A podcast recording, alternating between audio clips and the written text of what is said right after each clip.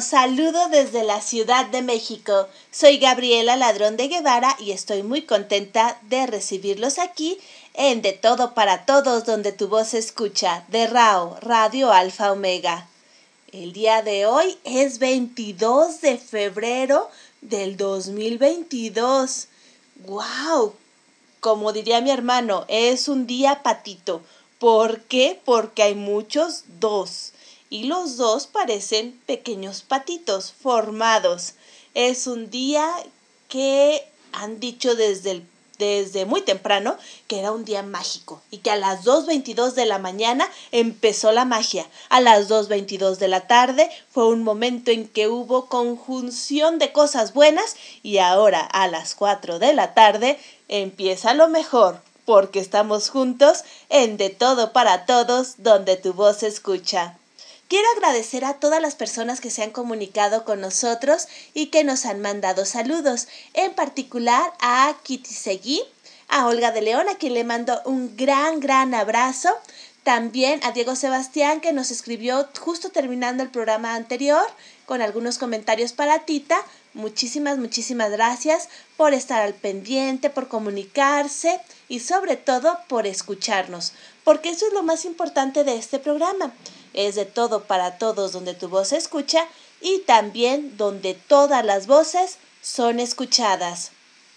Y empezando con esta escucha, tenemos a mi Gogo con su cápsula en menos de 5 minutos. Los invito a escucharla.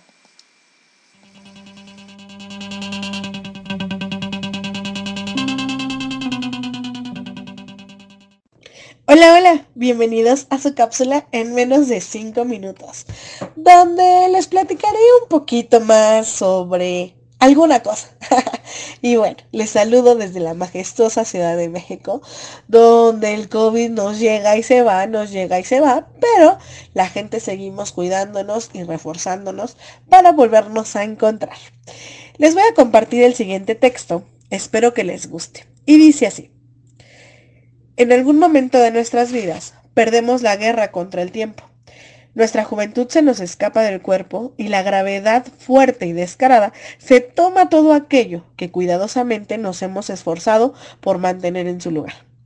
Ya no hay cremas ni pomadas que borren las marcas de tantas risas, penas, trasnoches y enojos de nuestro semblante. Tomamos vitaminas, colágeno, limón, jengibre, vinagre de manzana, miel y omega 3 y cuanta fórmula hechicera se nos atraviese. Comemos menos para llenarnos de hambre, sudamos cuando hace frío y el sueño nos desvela.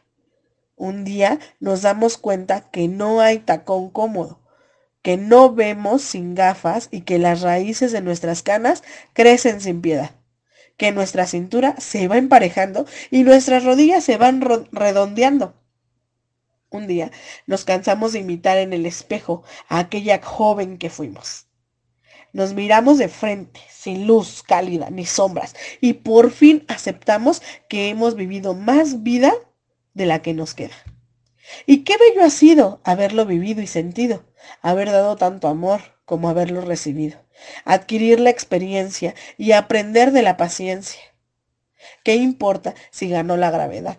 Que perdimos la guerra contra las arrugas, que nos cansamos de hundir el estómago, de sacar el pecho y las pompas. ¿Qué importa si la belleza ya sale del alma? Si esa belleza es infinita y llenita de amor y perdón.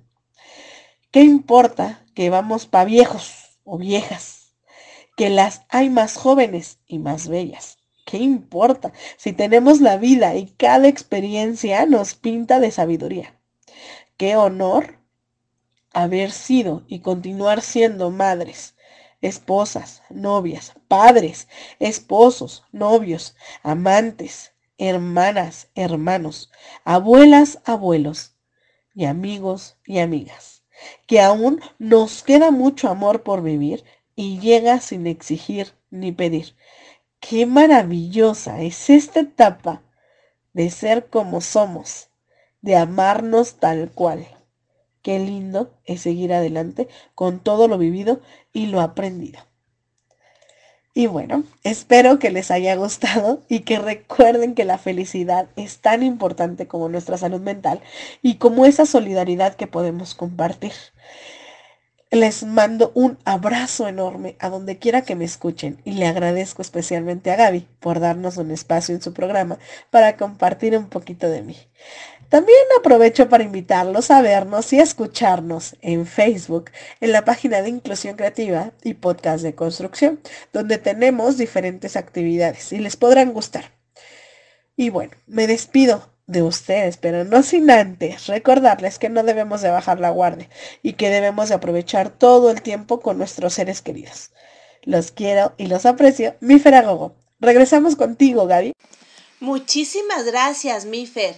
Y sí, es cierto, conforme nos hacemos mayores, nos hacemos más sabios y más mañosos. La vida, la verdad, a estas alturas la considero mucho más divertida que en mis 20.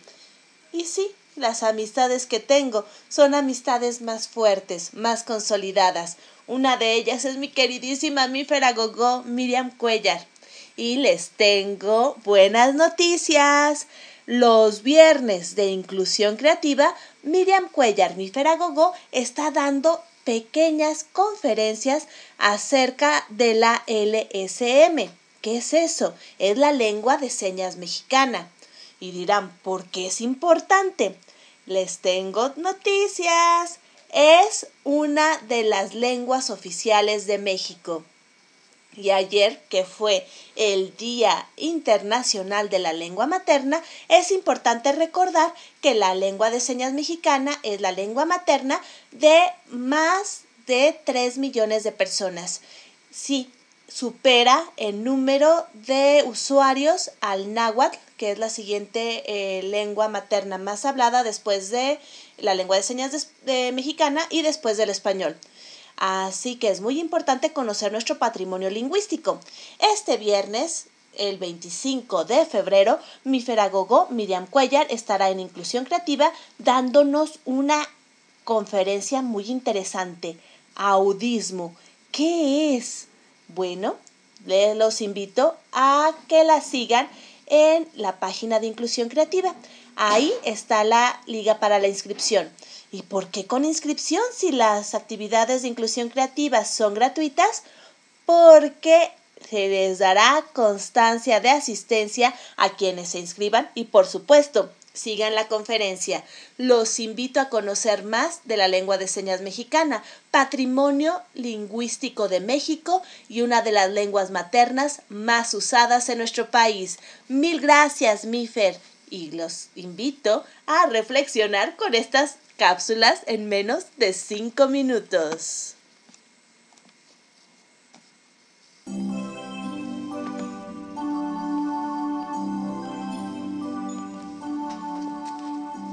Continuamos en De Todo para Todos, donde tu voz se escucha. Aquí, en Radio Alfa Omega, con su anfitriona, Gabriela Ladrón de Guevara.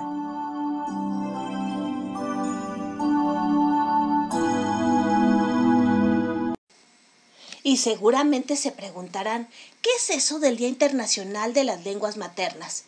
La ONU decidió que es muy importante revisar, reconocer y sobre todo valorar nuestra lengua materna. Yo soy hablante de español como lengua materna. Es la lengua en la que me arrullaron, en la que me contaron cuentos, la lengua en la que sueño, a la que recurro cuando estoy asustada, a la que recurro cuando tengo miedo, a la que recurro cuando estoy enamorada y cuando busco consuelo. Así de importante es mi lengua materna. También hay personas en México que tienen alguna lengua originaria como lengua materna. Puede ser náhuatl, soltzil, puede ser zapoteco, puede ser lengua de señas y así entendemos el mundo, vemos la identidad, nos encontramos con nosotros mismos. Por eso es muy importante reconocer y valorar nuestra lengua materna. No solamente pensar en lenguas maternas como las lenguas originarias. Es cierto, son importantes, son parte de nuestro eh, bagaje cultural como país, pero también es muy bello recordar quiénes somos de dónde venimos, cómo vemos el mundo, cómo concebimos el cosmos. Y hablando del Día Internacional de la Lengua Materna, Tita Canta y Cuenta Cuentos, Tita Muñoz, nos trae algo justo para el Día de la Lengua Materna. Primera lengua, amorosa y tierna, identifica mundos, cuerpo, pensamiento. Recuerdo constante del hogar ausente, de tiempos ya idos, regresa en sueños. Orgullo humillado, a veces pasado, dolores arrasa, lejanos pesares. Evoca sabores, vive en tus triunfos. Define visiones, ancianas consignas. Consuela inocentes, es parte del todo. Siempre en movimiento, orden del cosmos. Esto fue Madre Lengua de Gabriela Ladrón de Guevara. Narró para ustedes Tita Muñoz.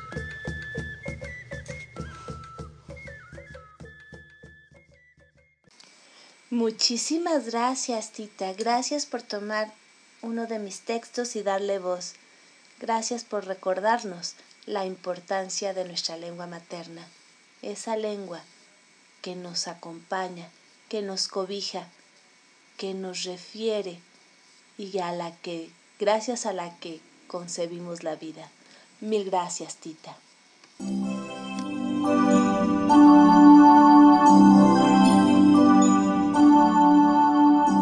Continuamos en De Todo para Todos, donde tu voz se escucha.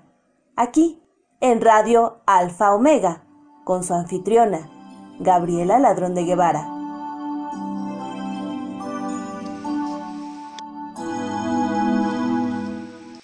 Muchas gracias por sus saludos. Me da muchísimo gusto saber que ya están con nosotros, acompañándonos, retroalimentándonos y sobre todo comunicándonos. Gracias a Iván que nos desea una feliz emisión y a Cielo que también nos desea una feliz emisión y nos manda palomitas. Igualmente, muchísimas gracias a, Andy Quiqueyale de Monterrey, Nuevo León, México, que nos están saludando. Muchísimas gracias a todos ustedes que nos escuchan, ya que como sabemos, aquí hay de todo como en botica, pero sobre todo el día de hoy estamos hablando, compartiendo el lenguaje oral. Y eso nos lleva a las palabras de mujer, que nos trae María Virginia de León con una mujer extraordinaria. Bueno, aunque pensándolo bien, todas las mujeres que nos ha presentado María Virginia de León son extraordinarias. Les digo por qué, porque precisamente María Virginia de León es una de las mujeres más extraordinarias que conozco, muy sabia, también astuta y además con muy buen gusto. Le encanta este programa, así que tiene un gusto bueno que les puedo platicar más allá de este mundo. Así que la os dejo con las palabras de mujer de María Virginia de León.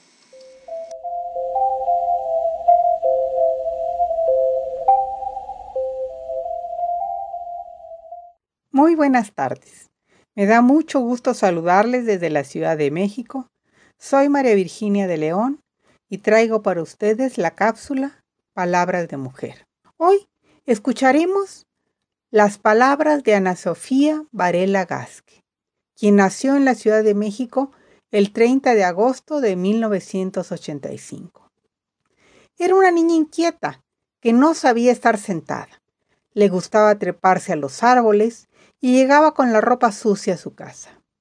Todo el tiempo hacía preguntas, las cuales eran respondidas con un argumento científico por sus padres, quienes estudiaron química. Desde ahí me di cuenta que todo tenía una explicación de las cosas que preguntaba. Tenía 12 años y ya les decía a mis amigas que estudiaría física. Y fue en el último año de preparatoria que cambié a química, porque me di cuenta que podía aportar más a la solución de los problemas, sobre todo para enfrentar el futuro. Sus materias favoritas fueron física, matemáticas, química y literatura. le encanta leer. Fue una de esas alumnas que ayudaban a sus compañeras cuando no entendían la clase. Estudió la licenciatura en química en la UNAM, donde obtuvo el cuarto lugar con 9.7 de promedio. Una de las mejores generaciones en la historia de la facultad, asegura la investigadora. Fue una generación muy competitiva y cuando estás con gente buena, déjala ser mejor, porque tienes excelentes compañeros que hacen buenas preguntas. Después de su estadía en la Universidad Nacional Autónoma de México, realizó una maestría en tecnologías y combustibles para futuro en la Universidad Autónoma de Madrid. Vivió en España un año, experiencia que disfrutó mucho. Debido a su interés por seguir preparándose, fue que estudió un doctorado en la Universidad Técnica de Dinamarca, donde sí tuvo un shock cultural. Al principio disfruté Dinamarca, donde viví tres años y medio. Los países escandinavos son de primer mundo, pero la cultura es muy diferente y fue difícil adaptarme.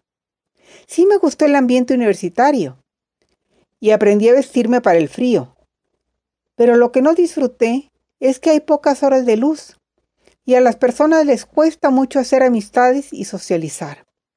Es muy diferente a la calidez latina acerca de la gastronomía daganesa, recordé que comen mucho cerdo con diferentes salsas y las papas están presentes todos los días.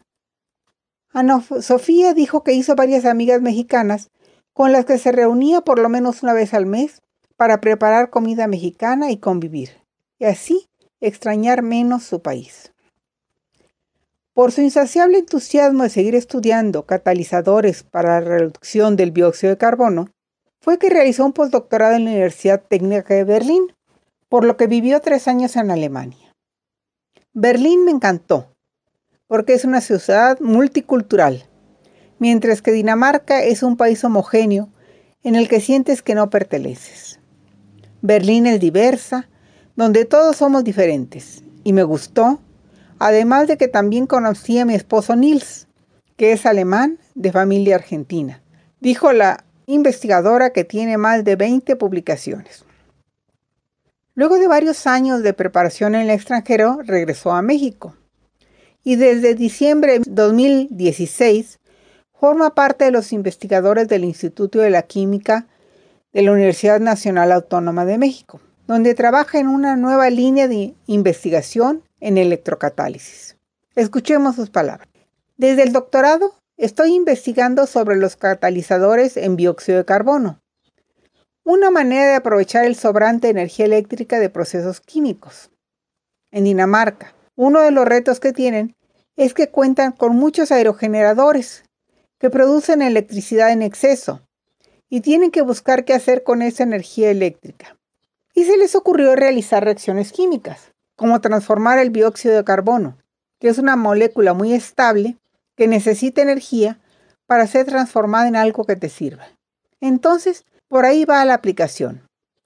Tratar de usar energías limpias, ya que cuando produzcamos energía renovable, va a haber momentos en que nos sobre para transformar un gas contaminante en algo que nos sirva. Tiene muchas vertientes de una planificación a futuro. Es un proceso químico nuevo y que se entiende poco, explicó la ganadora del Royal Society Newton Advanced Fellowship en 2018. Respecto al Premio Internacional Rising Talent, aclaró, es pura alegría, la cereza del pastel. Sin embargo, para ella, lo más importante es estar de regreso en México. Es ser investigadora de la UNAM. A mediano plazo me gustaría verme con un grupo consolidado en la línea que estoy manejando y con familia, ya que me gustaría tener hijos, dijo la especialista. Para Ana Sofía Varela, que en México haya un sistema nacional de ciencia, tecnología e innovación fuerte y en constante crecimiento, con capital humano altamente especializado y opciones laborales, es clave para resolver los problemas nacionales. Escuchemos sus palabras. Una de las cosas que falta en México es visión a largo plazo en ciencia. Es muy importante dar valor a todos los niveles de la investigación, desde la ciencia fundamental hasta la tecnología, y eso toma tiempo. Necesitamos becas para los jóvenes que quieren estudiar un posgrado, pero también fuentes de empleo.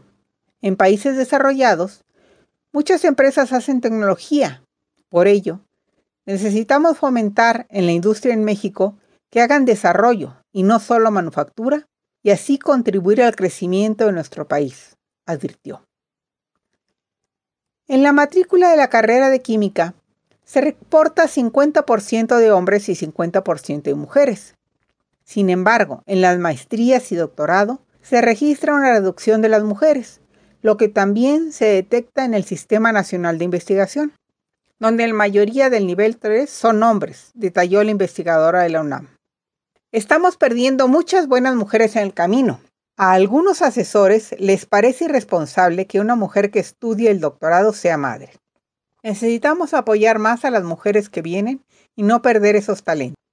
Somos la mitad de la población y se requiere que en las ciencias detenga esta mirada de mujer, pero también de jóvenes, adultos mayores, indígenas, científicos de todas las clases sociales, ya que estudiar ciencia no debe ser un privilegio. La ciencia se nutre de la diversidad para afrontar de mejor manera los problemas de una nación. Acerca de la discriminación, la admiradora de Frances Arnold, Premio Nobel de Química 2018, hizo hincapié en que a veces es sutil porque generalmente las mujeres tienen que demostrar más que los hombres que son inteligentes y merecen el éxito. Nos toca ser más asertivas y duras porque es más fácil que nos cuestionen, concluyó la ganadora del International Rising Talent 2019. Varela Gasca forma parte del Departamento de Fisicoquímica del Instituto de Química, donde inició su carrera de investigación en electrocatálisis. Su idea es encontrar materiales de bajo costo que faciliten este proceso. Normalmente son metales, cobre, oro, plata y se usan como alternativas a base de carbono, que es mucho más abundante. Intenta hacer un cambio, buscar maneras para reutilizar el dióxido de carbono de modo sustentable. Usar materiales de bajo costo resulta atractivo. De los primeros reportes con catalizadores no metálicos fue mi trabajo el postdoctorado, y creo que eso sí fue bastante novedoso, indicó. Ana Sofía Varela comentó que el dióxido de carbono es visto como un gas de efecto invernadero y causante del cambio climático, por lo que la idea es migrar energías renovables y dejar de usar combustibles fósiles. Un dato muy importante es que en el ámbito de la investigación científica, el techo de cristal sigue siendo una realidad. Solo el 29% de los investigadores son mujeres. El 11% de los roles académicos superiores son ocupados por mujeres y solo el 3% de los premios Nobel de Ciencia se han otorgado a mujeres. Muchísimas gracias, María Virginia de León, por darnos estas interesantes palabras de Ana Sofía Varela, joven científica mexicana. Y es muy cierto, ¿por qué esa idea de que una mujer no puede tener una maestría, un doctorado y ser madre. ¿Por qué un hombre puede? Es una situación que debemos recordar, debemos checar y por eso precisamente son los días de la mujer, como el que vivimos el 15 de febrero pasado, el Día de la Mujer Mexicana, para recordarnos que somos un poco más de la mitad de la población y que no tenemos las mismas oportunidades que la otra mitad. Y como les comentaba, el día de hoy es un día mágico porque es un día patito. El 22 del mes 2 del 2022. Así que el día de hoy estamos de fiesta. Además tenemos una fiesta festejando a nuestra querida Vera Blanco que cumplió años el domingo. Y como recomendación de ella tenemos canciones de verano. La primera estoy segura que la van a identificar de inmediato. No les digo más, solamente escuchen.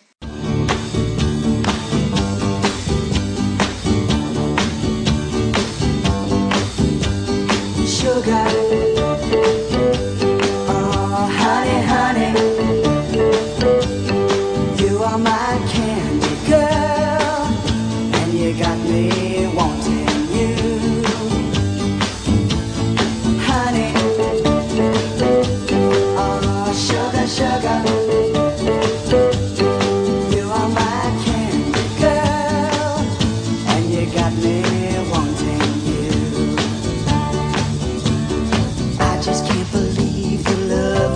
of love.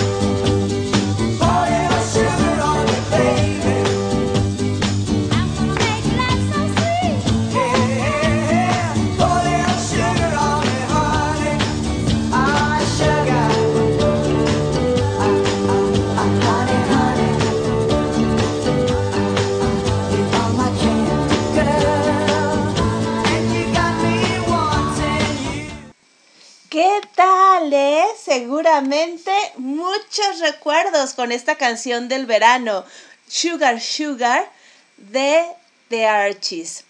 Esta canción fue canción del verano en 1969 y también en 1970, cuando llegó a los primeros lugares de popularidad. Entre 1969 y 1970 fue una de las canciones más escuchadas. Fue producida por Jer Barry y se eh, lanzó en el álbum Everything's Archie. Fue un, un álbum de estudio en el que se retomaba el cómic de Archie, sí, el pelirrojo pecoso. Y fue un hit tremendísimo. Ah, de hecho, ha sido reconocido, fue reconocido en el 2020 como una de las canciones que ha ganado disco de platino por ventas en línea en el 2020 eh, al, al ponerse como una de las canciones digitales. Sigue siendo una canción del verano y para muchos trae recuerdos de algún simpático verano en el que conocieron a alguien dulce, dulce como la miel. Pues bueno, gracias Verita Blanco por esta recomendación de una ventana al rock y felicidades en tu cumpleaños.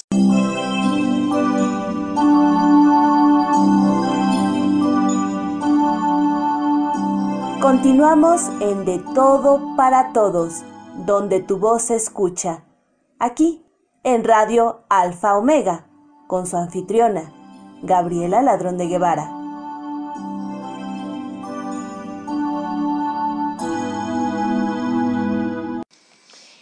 Y también tenemos ya sus comunicaciones. Cielo nos dice, excelente cápsula María Virginia de León. Gracias por compartir. Felicidades. Y manda aplausos y flores.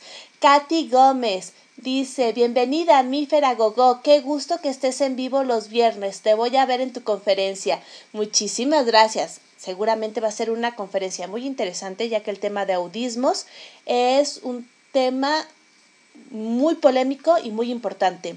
Alicia, saludos, dice, un gusto escuchar tu dulce y, gen- y tu voz dulce y gentil de mujer empoderada y la de tus invitados. Mil gracias, Alicia.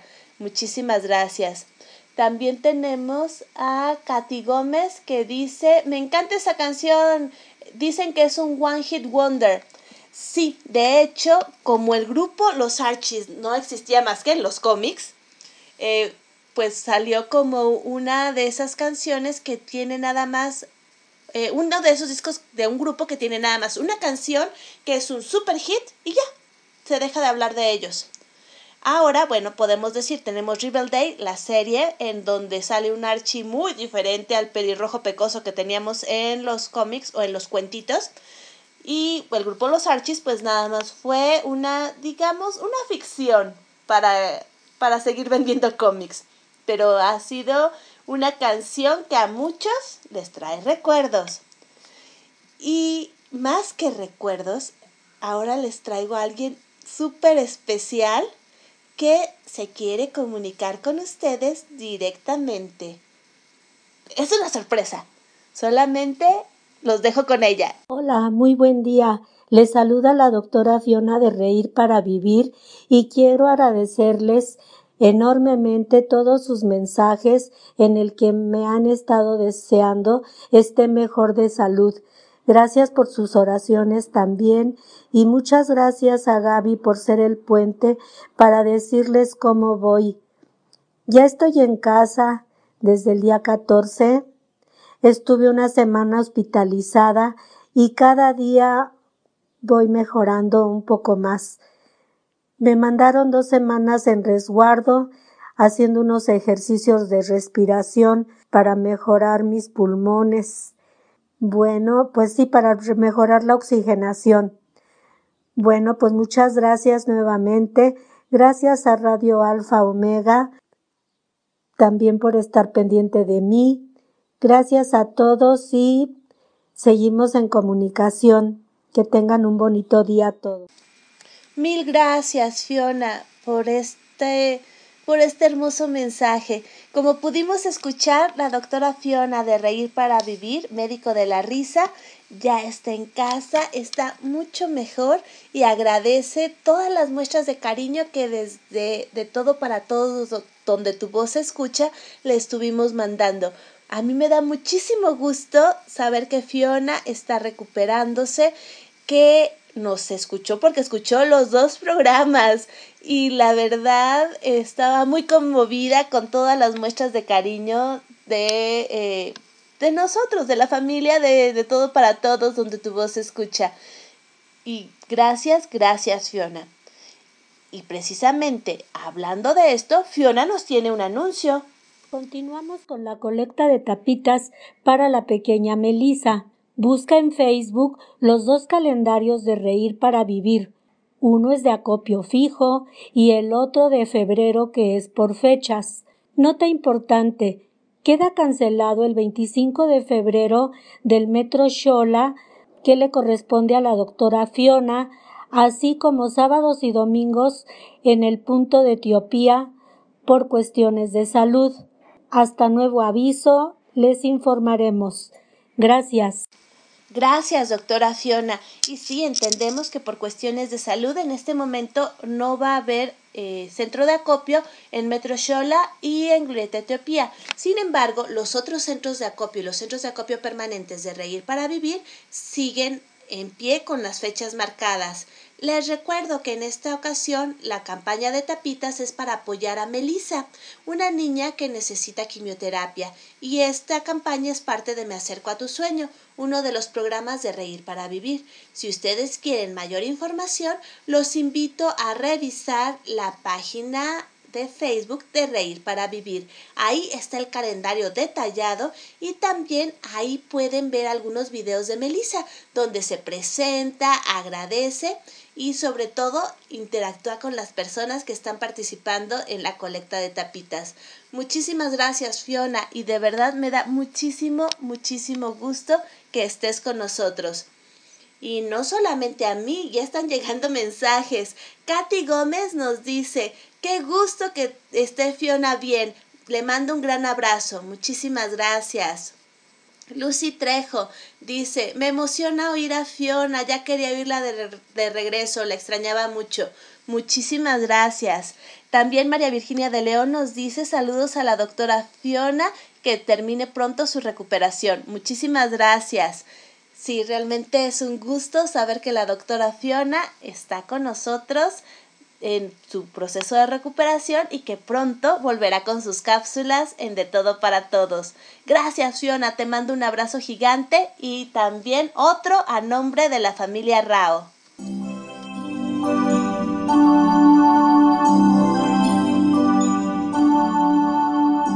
Continuamos en De Todo para Todos, donde tu voz se escucha.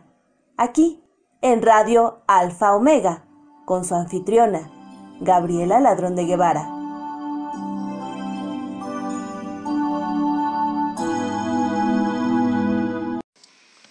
¿Recuerdan lo que les comenté hace rato acerca de los recuerdos que nos trae la música? Pues si de recuerdos se trata, tenemos a nuestra querida Walu con su cápsula que se titula precisamente así, Recuerdos.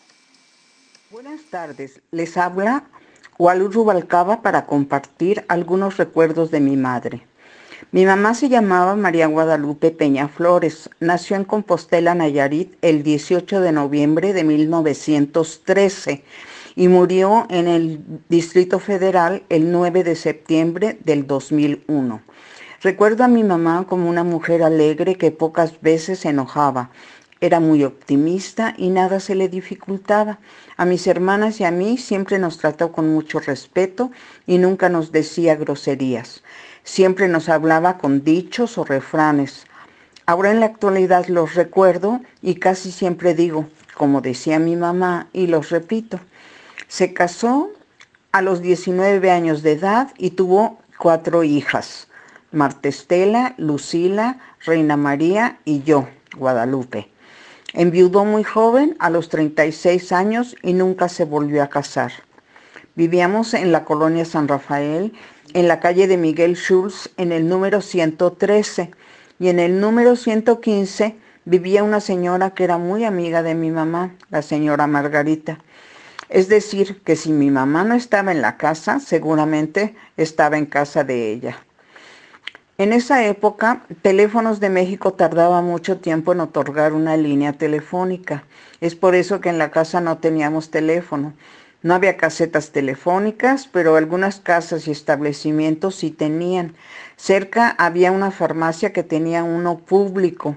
Así es que mi mamá nos decía, ahorita vengo, voy a hablar por teléfono. Y se iba a platicar a casa de su amiga. Teníamos una nana, así es que no nos dejaba solas.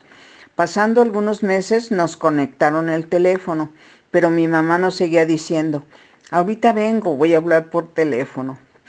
Mi mamá no sabía guisar, pues nunca tuvo la necesidad de hacerlo. Hasta que se casó, una vecina le enseñó y creo que la alumna superó a la maestra, porque mi mamá hacía unos platillos deliciosos y, y con una rapidez extraordinaria. Una anécdota muy curiosa que recuerdo de mi mamá es que mi papá le decía, Chaparrita, tengo ganas de cenar algo sabroso. Y mi mamá se metía a su recámara, en un rato salía cambiada y con abrigo en mano le decía a mi papá, ya estoy lista. Mi papá le preguntaba, ¿lista para qué? Y mi mamá contestaba, pues ¿no quería cenar algo sabroso? Vamos al restaurante. Para las navidades Siempre nos hacía caldo de camarón, espagueti a la boloñesa, bacalao y romeritos. Sinceramente nunca he probado esos platillos tan sabrosos como ella los hacía. De igual manera, nunca probaré un pozole rojo con carne de cerdo más delicioso como el que ella preparaba y muchísimos guisos difícil de enumerar. Recuerdo que en una Navidad mi mamá estaba preparando la cena, trató de prender el horno, quizás se acumuló el gas en la estufa y cuando prendió el cerillo explotó. Yo desde el comedor vi el lengüetazo de fuego y escuché el grito de mi mamá diciendo, Ave María Purísima. E inmediatamente pensé que era el diablo en la cocina por aquello de Ave María Purísima. en nuestra adolescencia proliferaban los cafés cantantes, sobre todo en la zona rosa de la Ciudad de México, y nos gustaba mucho acudir porque se presentaban conjuntos de rock y jazz en vivo. Le pedíamos permiso a mi mamá y nos decía, ¿para qué quieren ir? Yo aquí les hago una olla de café. Le decíamos, pero no es lo mismo, allá hay gente. Y nos respondía, ah, pues puedo invitar a las vecinas. Pero allá hay música, le decíamos, y nos contestaba, pues les prendo el radio. Total que por fin nos daba permiso con la condición que de regreso lleváramos el pan. Eso no- nos pedía para que no regresáramos tarde, ya que las panaderías estaban cerradas como a las 10 de la noche. Pero nosotras, antes de ir al café, comprábamos el pan. Aunque en el café los integrantes del grupo musical se daban cuenta y pedían que les compartiéramos.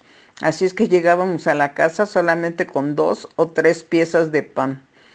Después de algunos años, mi madre tuvo la oportunidad de viajar por casi todas partes del mundo, porque acompañaba a mi hermana que era canciller en relaciones exteriores. Y otra anécdota es que cuando estaba viviendo en la India, mi hermana le puso un maestro de inglés para que aprendiera y pudiera comunicarse con los empleados. Y a las pocas semanas, oh sorpresa, el maestro había aprendido a hablar español.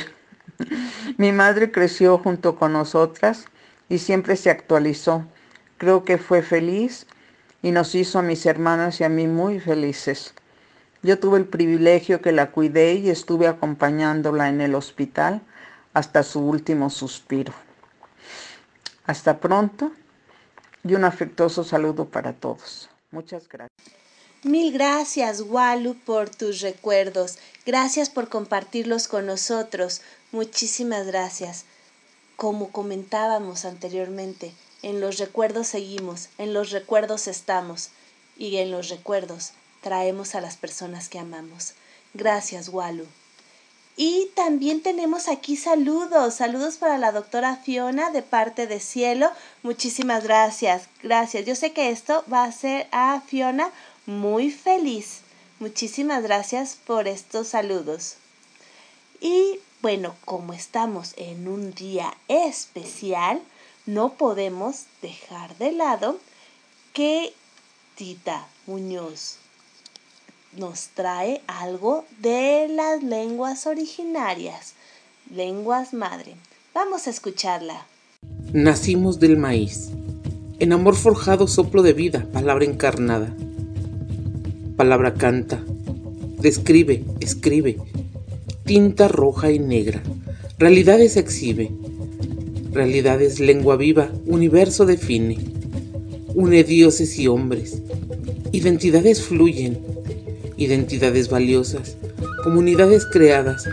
Poderosas razones, dones confluyen dones generosos, antiguos, nuevos, identifican pueblos, crean recuerdos.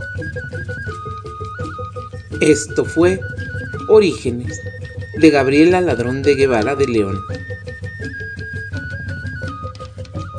Narró para ustedes Tita Muñoz.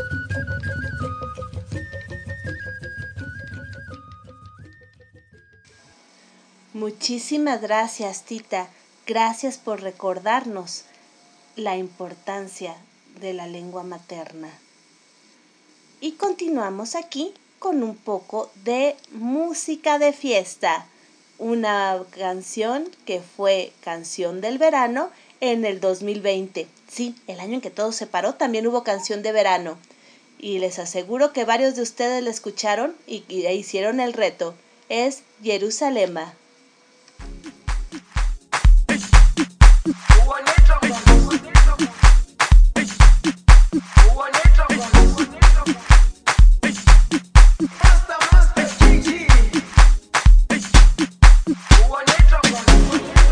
Jerusalema ikhaya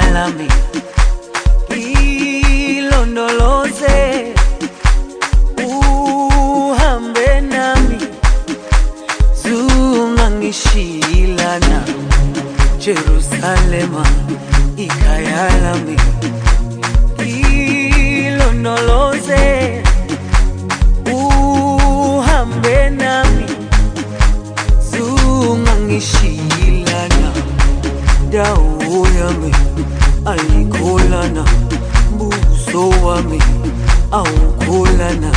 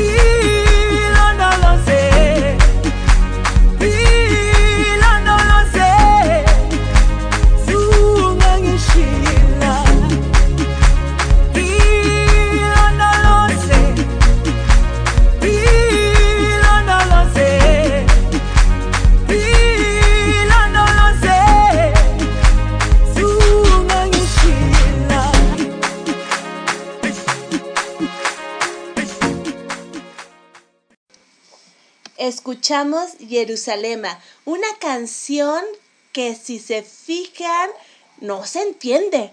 ¿Por qué? Porque esta es, eh, es una canción viral, fue la canción de, eh, del verano del 2020 y está, en la lengua es sudafricana. Ganó el premio de canción del año en el 2020 y se le considera una de las más populares.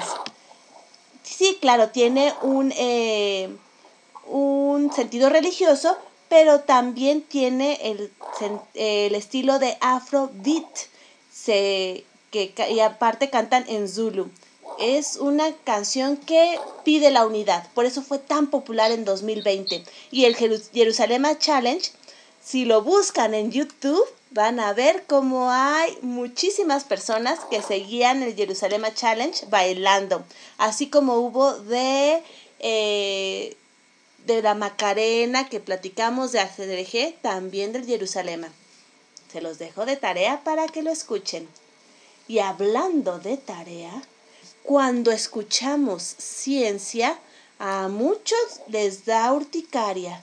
Pero ¿por qué es eso? Si la ciencia es un punto tan importante en nuestra vida. Pues el día de hoy tenemos a Wendy Josento, que es científica, promotora de la ciencia y voluntaria mexicana, que precisamente nos va a hablar de la importancia de la ciencia en nuestra vida diaria. Bienvenida Wendy, qué gusto tenerte. Hola, hola, muchas gracias. Bueno, primero antes que nada agradecer la invitación y pues nada, como tú lo dices, ¿no? Lo importante que es la ciencia en nuestra vida. Muchas veces no lo sabemos, eh, muchas veces, como tú dices, nos da urticaria porque tal vez no sabemos ni siquiera de qué manera abordarla. O sea, muchas veces nos han hablado de algo que nos parece muy aburrido y no digo que la ciencia no vaya a ser divertida, o sea, la ciencia es muy interesante, la cosa es saberla, saberla compartir, eso es lo más importante. Pues me presento, yo soy Wendy Josento, soy actualmente estudio la licenciatura de Ciencias de la Tierra en la Escuela Nacional de Estudios Superiores aquí en Mérida, Yucatán. Y pues hace poquito fundé un proyecto llamado Ciencia y Bolis. Es un proyecto de divulgación científica. Empecé con este proyecto porque justamente yo noté que con el aumento en el uso de las redes sociales durante esta pandemia, pues también aumentaron muchas cosas como las fake news, eh, el miedo a la ciencia, todo eso. Y yo veía muchas personas eh, que son biólogos, ¿no? Y había muchos biólogos haciendo videos. Y yo que soy del área de ciencias de la Tierra, no veía en ese entonces a ninguna persona de ciencias de la Tierra haciendo divulgación científica en redes sociales. Y a mí me pareció muy interesante. Y yo dije, bueno, pues lo que yo puedo ir aprendiendo, pues también me gustaría compartirlo con alguien más, ¿no? Entonces es de ahí de donde surge este proyecto al que yo llamé Ciencia y Bolis. Y pues espero con, con este proyecto pues ayudar y llegar a que más gente ame y, y comparta los conocimientos que tengan de ciencia, así como me gusta hacerlo a mí. Yo hace poquito fundé el proyecto, tiene realmente desde noviembre, tiene muy muy poco tiempo, pero logré dar cursos para niños y niñas de 6 a 11 años, más o menos estaban en ese rango de edad. Y me parece que los niños son muy muy interesantes. A mucha gente, por ejemplo, he conocido ya actualmente ya tengo amigos y compañeros eh, divulgadores de la ciencia y pues muchos de ellos me han dicho, no es que es muy difícil trabajar con ellos, es que a mí no me gusta, pero creo que por ejemplo los- con los niños es con quien más nosotros debemos enfocarnos en trabajar esto de la ciencia. Ese es mi punto de vista, claro. Hay mucha gente que dice que no, yo pienso que sí. Y ese es el enfoque de mi proyecto. Yo inicialmente iba a, bueno, iba a transmitir sobre, sobre ciencia en redes sociales nada más, pero luego me di cuenta de que me gusta platicar con los niños, me gusta trabajar con ellos, que me escuchen, que me pregunten, platicar. Entonces es de ahí donde nace mi, mi curiosidad y mi amor por los niños. Entonces es muy interesante trabajar con niños y yo ya tuve la oportunidad de hacerlo, que tenía un curso planeado de una semana, eh, cinco días, una hora, y ese curso se alargó más de un mes con niños y yo al principio tenía ese miedo, claro, ¿no? Decía, pues como muchos decimos, la ciencia es aburrida, a lo mejor no les gusta, qué va a pasar, si les va a gustar o no les va a gustar. Eso era un miedo que yo tenía muy, muy grande. Pero luego ya en, en el curso, ya con los niños, ellos me decían, ¿sabes qué? Me encantó esto, quiero que me hables más, cuéntame más. Eso me encantó de trabajar con niños. Eh, pues el curso terminó alargándose un poquito más de un mes. Y sobre todo por lo que comentas, la retroalimentación inmediata de los niños, su curiosidad, su deseo de seguir aprendiendo y que se dan cuenta que la ciencia no es nada más para gente extraña con batas de laboratorio en, en un lugar lejano, sino que es algo que está al alcance de todos. Sí, efectivamente. Creo que eso es uno de los temas por los que la gente no suele acercarse a la ciencia, porque yo tengo profesores, ¿no? Que, me, que nos dicen, ustedes recuerden que la ciencia sin compartirla no es nada, porque algunos eh, lo hacen con demasiadas, demasiado difícil, demasiadas eh, palabras que la gente no entiende, cosas que la gente no va a entender, pero también hay maneras muy muy fáciles de explicar ciencia y no solo a niños, a grandes. Eh, por ejemplo, yo trabajo, bueno, me gusta mucho sobre, sobre el mar, el calentamiento global, todo lo que está pasando, ¿no? Esto es lo que llama mi atención. Entonces, yo comparto con los niños estos conocimientos con experimentos, con experimentos que ellos entienden y que muchas veces ellos ya lo saben. O sea, yo al preguntarles me quedaba sorprendida de que ellos ya sabían de lo que yo les estaba hablando. Claro, que, que no, no están ignorantes de la vida, de la ciencia y de cómo funciona el mundo. Tienen mucho conocimiento, quizás no, no tienen el, el punto de decirlo como un adulto, yo sé, yo conozco, a mí, a mí todo esto ya, ya es parte de mi vida, sino que tienen la espontaneidad de, de hacerlo en su, pues en sus intercambios normales, en sus intercambios infantiles. Sí, efectivamente, y muchas veces, eh, por ejemplo, pongámoslo así, también trabajé con ellos fósiles, ¿no? Entonces, luego, luego ellos, ellos escuchaban fósiles y a qué se iban, ah, dinosaurios, eh, ahí, ¿no? Ellos encantados con ese tema. Nos echamos como tres clases de eso. Y, o sea, son cosas que ellos tienen ahí presentes y, y que muchas veces nosotros ignoramos y no tomamos en cuenta que los niños al final están haciendo ciencia. O sea, el tocar, el, el a lo mejor es, es un reguero, ¿no? Porque yo que hice los experimentos ahí con ellos, o sea, todo terminaba todo sucio, ¿no? Pero muchas veces las personas pues se lo toman a que, ay, está jugando. No, también los niños están, están experimentando, están haciendo ciencia, están aprendiendo demasiado. Sí, y acompañarlos en ese proceso es, es algo muy lindo. Tenemos una duda de eh, Katy Gómez que nos dice, ¿se llama Ciencia y Bolis por los congeladitos? Me preguntan eso, me preguntan eso muchas veces. No, bueno, o sea, sí me gustan mucho los congeladitos, ¿no? Pero no, bolis es porque, bueno, yo lo, lo quise hacer un poquito más personal todo esto. Entonces, ciencia, pues, pues obviamente, ¿no? El proyecto que va dirigido a la ciencia, pero bolis es porque mi papá me, me dice así, desde que soy muy chiquita, me, me decía que, que cuando era bebé tenía la cara como pálida, como rara, como un bolillo. Entonces ya desde ahí me dice bolis. Ah, mira, y ya, ya tenía la, la duda de que, de que a qué se refería, porque posiblemente también era algo que tenía que ver con ese postre congelado. Sí, ese postre, sí muchos me lo han dicho, pero ¿por qué bolis? Me dicen, es bolis de los congelados y me preguntan mucho eso. Pero mira, qué, qué bueno que puedes unir esa parte tan, tan tuya, tan personal, y que también tiene esa parte afectiva importante para que vean que la ciencia no es algo frío, no es algo distante, no es algo nada más para los iniciados y los sabios, sino que es para todos. Sí, sí, sí, es para todos y, y lo hemos visto actualmente, ¿no? Por ejemplo, bueno, yo lo he visto más en TikTok. En TikTok hay mujeres y, y hombres también muy inteligentes que ahora ya considero amigos y compañeros que comparten experimentos sencillos pero verdaderamente interesantes. Sí, y también esa parte de fomentar en los niños la observación, el atreverse, el intentar algo diferente, sí es, es algo, es, es algo rico, es algo delicioso como los bolis congelados. Sí, sí. Y bueno, eh, en este momento, ¿tienes algún curso, tienes algún taller o cómo estás trabajando esto de divulgación de ciencia? Actualmente no. Ese taller me lo llevé más de mes y medio porque estaba yo igual de vacaciones de la universidad. Ahorita estoy saturadísima, la verdad, con tareas. Entonces, la verdad es que no me da mucho tiempo. Pero ya estoy planeando si la próxima edición, porque a mí sí me encantó dar los cursos y, y todo eso. Fueron en línea. Y, y me dio mucha emoción, ¿no? Porque yo al principio, pues sí, llegué con ese miedo, pero si se van a inscribir o no. Y, y luego cuando entré la, primera sesión, ya tenía una chiquita del Salvador, eh, de Perú, otro chiquito del Salvador. Yo dije, no, eso, eso estuvo impresionante, ¿no?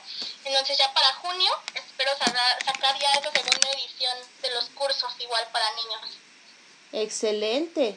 Y sobre todo que internacionales, gracias a la virtualidad pueden ser eh, cursos internacionales, puede haber intercambio también con otros divulgadores de la ciencia de otras partes del mundo y sobre todo tener esa retroalimentación inmediata que, que creo yo que es una de las peculiaridades de este mundo digital.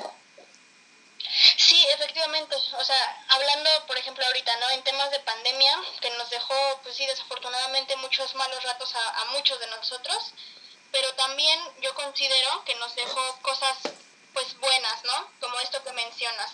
El poder conectarnos un poco más con personas que están tan lejos o el poder pues aprender a buscar, porque actualmente ya todo es internet, ¿no? Entonces esta pandemia pues prácticamente nos obligó a, a todo esto y, y muchos de los, de los divulgadores que conozco pues entraron por lo mismo esto de las redes sociales, porque comenzaron a ver eh, pues todo este, este aumento que hubo en las redes sociales y, y hay que saber aprovecharlo, ¿no? De una buena manera. Estoy de acuerdo en que es entretenimiento, sí, las redes sociales son entretenimiento, pero no únicamente un entretenimiento vacío porque yo considero la ciencia fascinante y, y muchos no me dejan mentir, la ciencia es, es, es increíble y creo que este, esta virtualidad nos da la oportunidad de compartirla mucho más fácilmente con todo el mundo. ¿Y cómo han reaccionado los adultos ante este proyecto? Porque seguramente tienes contacto con papás, con profesores, con, con tu misma familia. Sí, por ejemplo, yo, yo afortunadamente tengo la, la fortuna de que mi familia me, me apoyó demasiado, ¿no? En este proyecto. Entonces, o sea, al principio sí como que les dio risa el, el nombre, ¿no? Empezaron con eso. Luego me dijeron, ¿pero qué vas a hacer? Porque yo inicialmente no iba para hacer videos en TikTok porque me daba pena. Pero, pero eh, bueno, afortunadamente tengo una familia muy buena que, que sí me apoyó y que actualmente ellos son como los que más eh, pues comparten, ¿no? Y, y de que de repente esto de los mensajes alentadores de ellos, de mi familia, ¿no? Que hay felicidades, que te va muy bien, yo tuve esa buena suerte. Con otros adultos, eh, papás, por ejemplo, de los niños, también es lo mismo, con ellos siempre agradecidos, ¿no? Porque al final los cursos fueron gratuitos, o sea, yo no cobré nada y, y nada. Entonces, pues los papás tuve una excelente experiencia también con ellos, con profesores igual. Eh, entré a la universidad y me preguntan, ¿qué, qué haces en tu tiempo libre, no?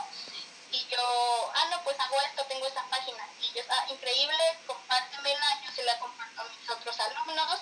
Y afortunadamente yo me he encontrado con gente mayor que, que respeta y que me alienta.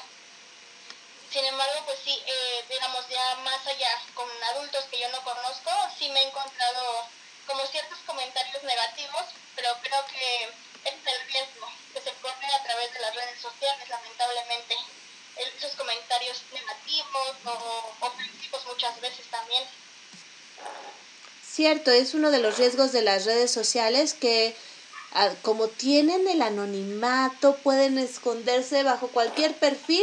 También vienen esos comentarios destructivos que, que no tienen nada que ver ni con el trabajo de, de divulgación, ni con las personas que realmente están eh, involucradas en los proyectos. Y bueno, tú como divulgadora de la ciencia, ¿qué recomendación nos darías para acercarnos, independientemente de la edad que tengamos, al fascinante mundo de la ciencia? Pues antes que nada, yo creo que lo primero es, es determinar, ¿no? El tema. ¿Qué tema de la ciencia nos interesa? Porque por supuesto que toda la ciencia es interesante, sin embargo, no, sin embargo, no a todos nos va a gustar estos mismos temas, ¿no? Entonces, creo que lo primero es establecer un rango. A mí me gusta, no sé, la química, la biología, las matemáticas, ¿no? Eh, entonces, pues creo que lo primero es, es adentrarte y encontrar eso, eso que, que te apasiona, que te gusta. Entonces, eso es lo principal. Creo que buscar a alguien o contactar a alguien, por ejemplo, actualmente, lo repito, con las redes sociales es, es increíblemente asombroso este alcance que está, que está teniendo actualmente la ciencia. Como lo mencioné ya varias veces, tengo compañeros de divulgación que son químicos, que son ingenieras, que son biólogas. Eh, en mi caso ya, ya conocí actualmente a más eh, porque así les llaman, de las de la Tierra ya conocí paleontólogos, entonces creo que lo primero es determinar hacia qué lado te inclinas prácticamente. Excelente, sobre todo eso, saber qué hay en tu corazón, hacia dónde vas. Y bueno, si me permiten, también, yo sé que es un tema bien polémico, pero también hay ciencia, se hace ciencia en las humanidades. Para que no digan, ay, todo tiene que ser de ciencias duras, también hay en humanidades. Lo que sí les adelanto de una vez es que todo tiene matemáticas. La estadística asoma su fea narizota también en humanidades. Sí, sí, sí, efectivamente, y, y me he topado, me he encontrado con mucha gente que, que menciona, que ignora, por ejemplo, las ciencias sociales, al arte, también tiene su lado de ciencia, y, y sí, como lo mencionas, sí, siempre va a haber matemáticas, eso, eso sí. Sí, eh, es más, en el arte hay muchas matemáticas para los que dicen, no, ciencia no, porque tiene matemáticas, me voy al arte. Bueno, la música con los compases. Que también es otra forma de revisar la ciencia, cómo está en todo lo que hacemos. Sí, efectivamente, y, y sí muchas veces, por ejemplo, sí me he encontrado con algunos científicos que justamente hacen menos a estas carreras, ¿no? De artes, de ciencias sociales, y, y me, me pasó mucho en este, este 11 de febrero que celebramos justamente el Día, el día Internacional de la, de la Niña y la Mujer en la Ciencia. Se hizo una celebración y nos organizamos entre mujeres eh, pues que estudian ciencia para igual dar talleres gratuitos a niñas de, de ciencia. Y, y esto pasó, ¿no? Que nos comentaban muy negativo. Pero ¿por qué puras ca- carreras, em, pues digámoslo así, de ciencias naturales, ¿no? ¿Por qué no hay ninguna de sociales? Eh, pues se, se nos fueron encima con todo, ¿no? De que ustedes, eh, ¿cómo se les dice? Pues hacen menos a las ciencias sociales. No, o sea, tampoco se trata de hacer menos a nadie, pero pues por ejemplo, es lo que se mencionaba, lamentablemente yo no he tenido la oportunidad de conocer a ningún ni- divulgador o a ninguna divulgadora que sea del área de ciencias sociales. Sí, Entonces creo que hay una gran brecha entre estas, entre este contraste de ciencias naturales y ciencias sociales. Creo que hay una gran diferencia también. sí, también en cómo se, se considera la ciencia de uno o de otro, desde uno u otro sitio, porque eso es también un- una realidad, que muchos piensan que si no es algo que, que sea completamente perfecto, comprobable y replicable, no es ciencia. También se puede hacer ciencia cuando nos equivocamos en nuestras hipótesis. Ah, por supuesto, sí, y eso es algo que, que me pasó justamente el día de ayer, ¿no? Que yo estaba en, en, un, en una práctica de laboratorio de química y yo me sentía mal porque yo le dije a mi, a profesora, ay, es que no me salió la práctica, o sea, no, no pude, no pude terminarla y, pues ya, ya no puedo más, ¿no? Y me dijo, no se trata de ser perfectos. Mucho, y, y él mismo me lo dijo, muchas veces aprendemos más de los errores que cometemos que cuando todo sale perfecto a la primera vez. Eso fue algo que, que se me quedó ahí muy, muy grabado y que lo voy a tener presente, ¿no? Porque muchas veces nos estresamos y muchas veces por eso es que hay tantos científicos como que traumados, ¿no? Con que todo les salga perfecto a la primera vez. No, pues yo ya me di cuenta de que no es así y alguien más, o sea, una persona a la que yo admiro, porque es un profesor mío, lo admiro, y que él me, haya dicho, ¿sabes qué? No va, a ser no va a ser perfecto siempre, pues es algo que al final te da tranquilidad, te hace sentir mejor. Claro, y cuando ves que tu hipótesis no era por ahí, reandas el camino y encuentras otra manera de, de hacer ciencia, porque también eso es importante.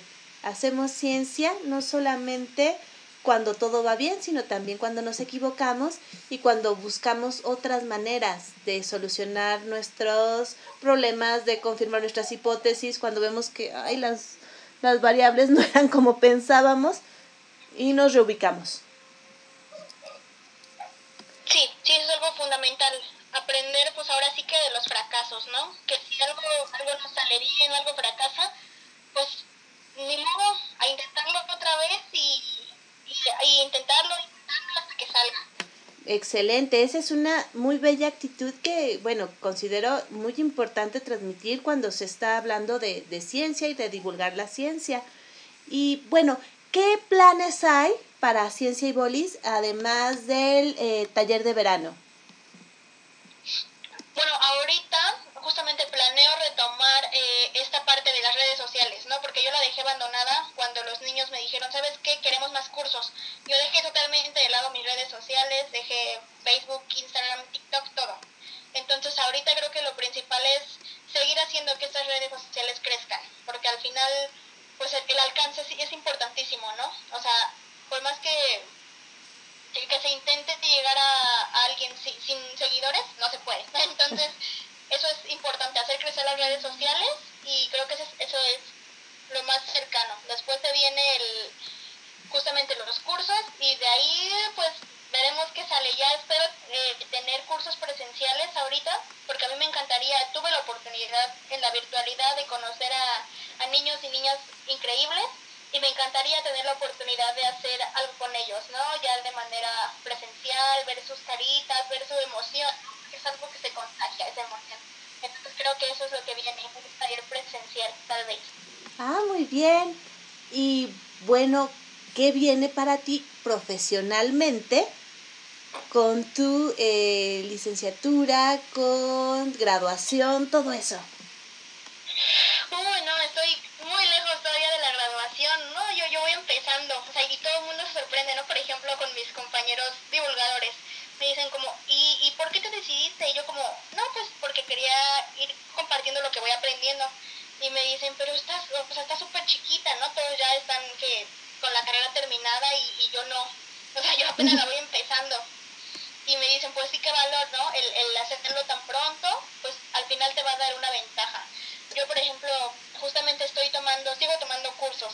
Yo ya estoy, digamos así, egresada como promotora de la educación ambiental, pero ahorita pues a seguirme preparando, ¿no? Ahorita ya estoy en otros más sobre comunicar la ciencia, eh, justamente pues ahorita se me viene todo lo de la escuela, pues pues a, a darle con eso y, y lo que se me vaya presentando pues irlo tomando.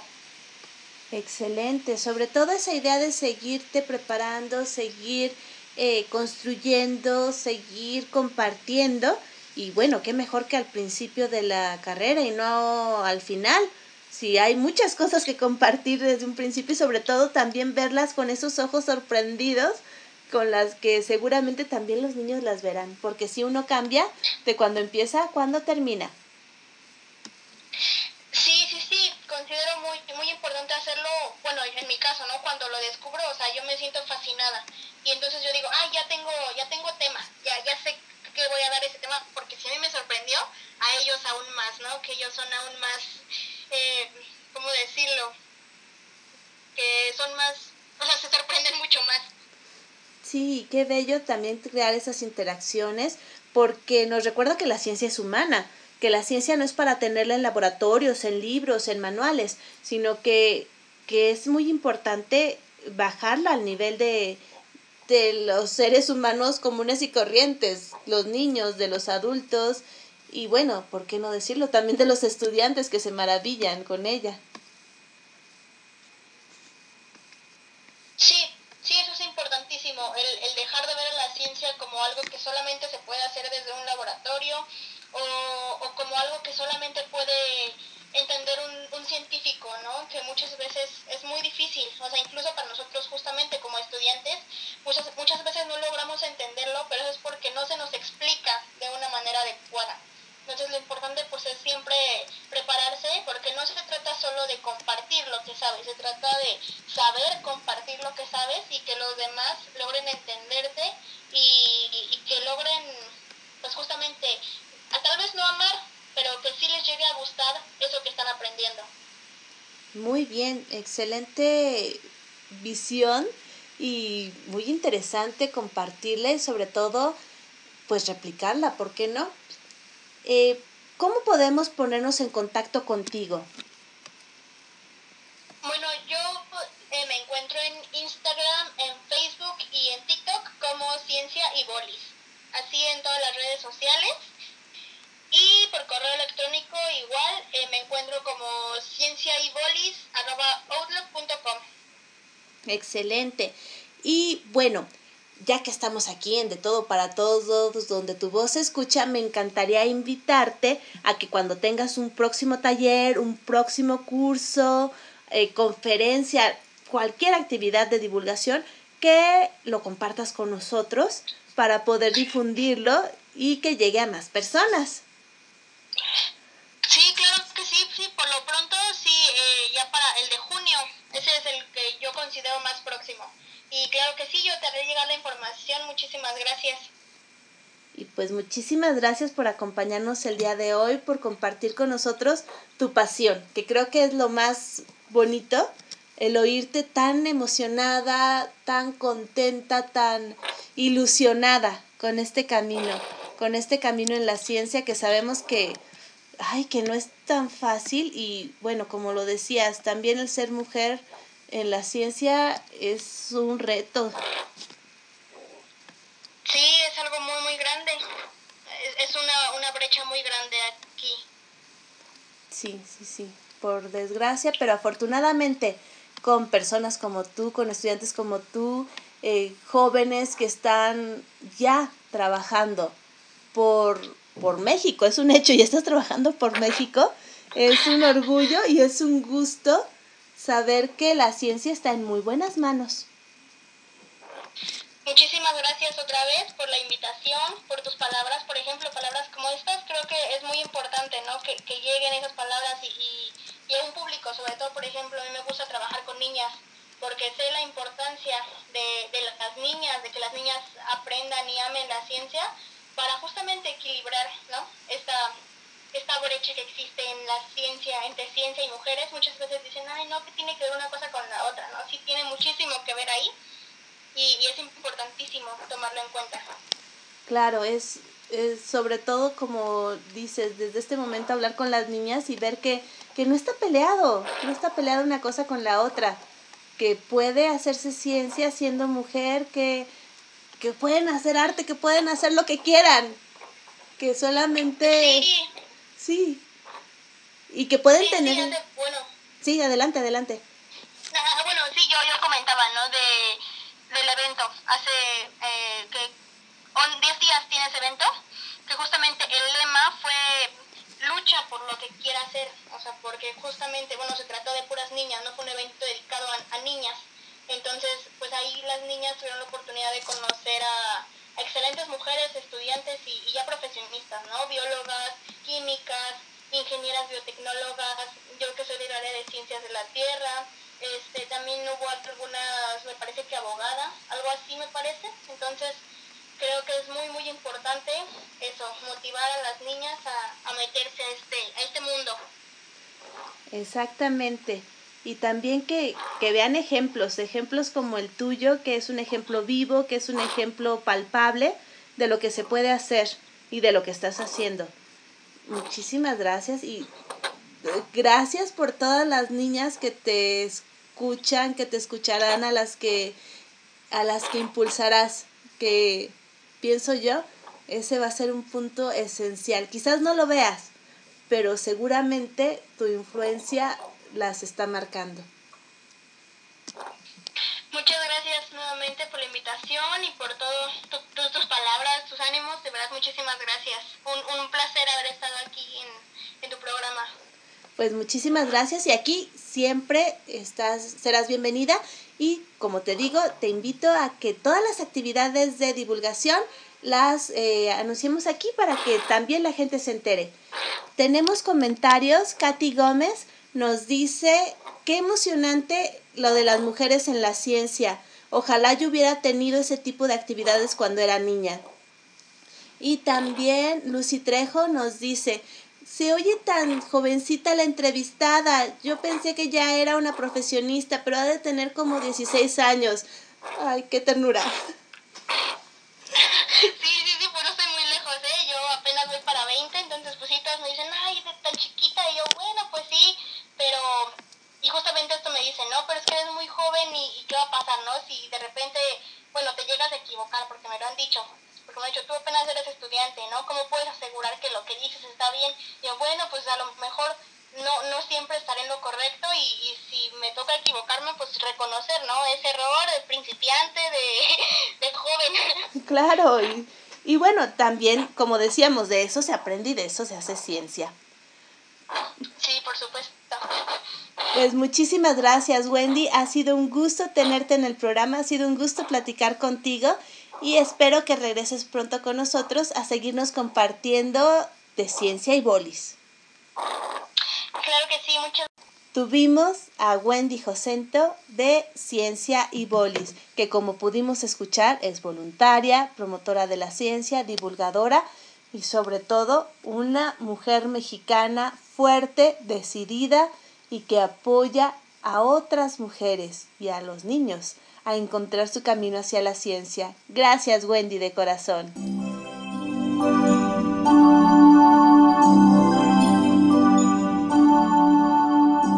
Continuamos en De Todo para Todos, donde tu voz se escucha.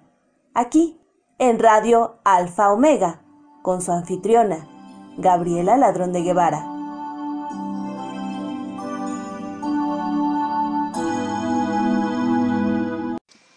Ciertamente, en este día patito, como dice mi hermano, 22 del segundo mes del 2022, vemos que la ciencia está para todos y que las mujeres mexicanas en la ciencia, en definitiva, están trabajando fuerte para difundirla, para apoyarla, también para crearla. Gracias, gracias Wendy. Y bueno, ¿qué les puedo decir? Aquí en De Todo para Todos, donde tu voz se escucha, tenemos a una gran mujer a la que admiro, respeto y quiero muchísimo y que nos ha hecho el gran honor, el gran favor de ser nuestra madrina. Ella es Elizabeth Martínez, que nos trae algo de Nuria Amat. Vamos a escucharla. Un saludo cordial desde la Ciudad de México. Soy Elizabeth Martínez Gómez. De la escritora española Nuria Amat, el primer párrafo de su novela El país del alma. Yo te vi primero, dijo Nena. Lo mejor era distraerse con los recuerdos inmediatos, no ir más allá, al origen de las cosas donde se agitan negros los espacios en blanco del tiempo, recordar sin ir más lejos. Mis hermanos, dijo Nena, tenían sus días contados. Primero estuvieron presos en la cárcel de Barcelona. Más tarde los llevaron prisioneros al campo de León, el campo más duro y más helado de la guerra. Y cuando ya habían decidido fusilarlos, mis hermanos consiguieron escapar en el último momento al pelotón de fusilamiento.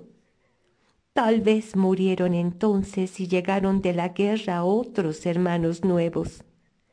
El olvido era una fotografía negra, un accidente en el carrete. Seguramente al casarse mis hermanos han conseguido una memoria nueva. En lo que iba de año, los cuatro hermanos Rocamora se habían ido casando uno después de otro. Los sueños siempre terminan por cumplirse. Para quien ha estado a un paso de la muerte, el matrimonio llegaba como una salvación de afectos doloridos. El país enlutado también era un afecto verdadero. La guerra nos cambia a todos, dijo. Al ser la pequeña, me quedé más cerca de la muerte. He tenido que ver la vida en un espacio oscuro de socorro. Ya ha pasado. Se levantó y entró en su cuarto. Ahora mismo vuelvo, dijo. Muchísimas gracias, Eli, por compartirnos este fragmento de En el País del Alma de Nuria Amat, que nos transporta con las descripciones e imágenes a otro tiempo, a otro lugar, un momento duro, pero que al mismo tiempo tiene esperanza. Muchísimas gracias, Eli.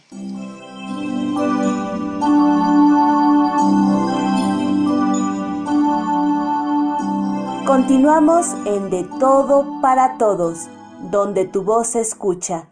Aquí, en Radio Alfa Omega, con su anfitriona, Gabriela Ladrón de Guevara.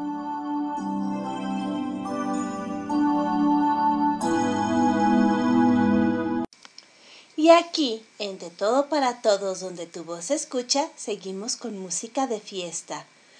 Les voy a poner una canción que resultó algo polémica cuando la estuvimos eh, seleccionando. Es recomendación de nuestra queridísima Vera Blanco. Se las dejo.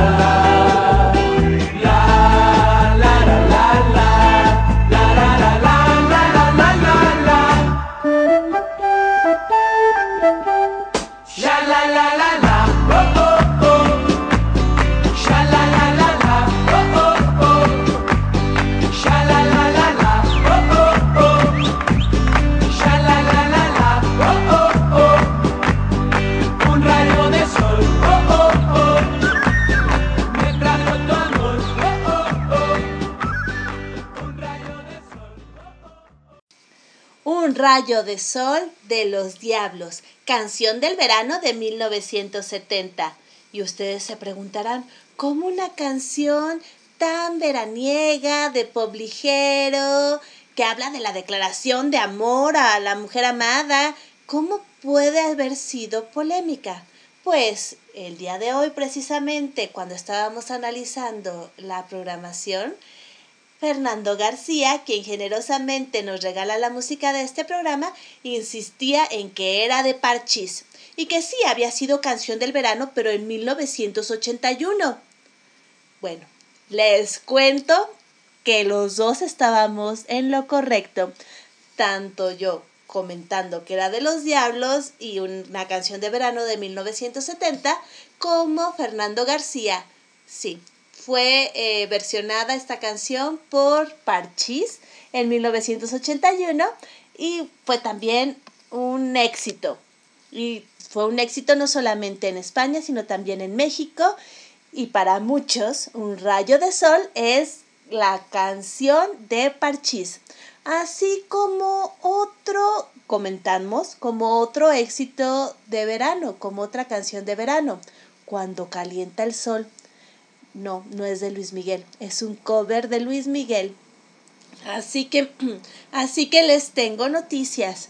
Muchas veces la que consideramos la canción del verano es una versión de otra canción que se grabó anteriormente. Así que gracias a Vera Blanco por esta muy buena selección en el día patito 22 del 2 del 2022.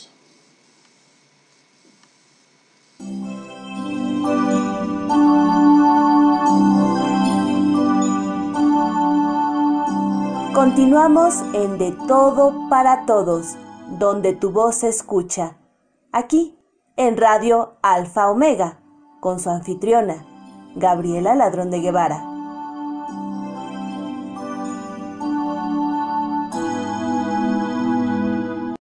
Tenemos sus comentarios. Cielo nos dice de la cápsula de Walu, recuerdos, muy buena cápsula, felicidades. Y de Jerusalema, qué lindo tema.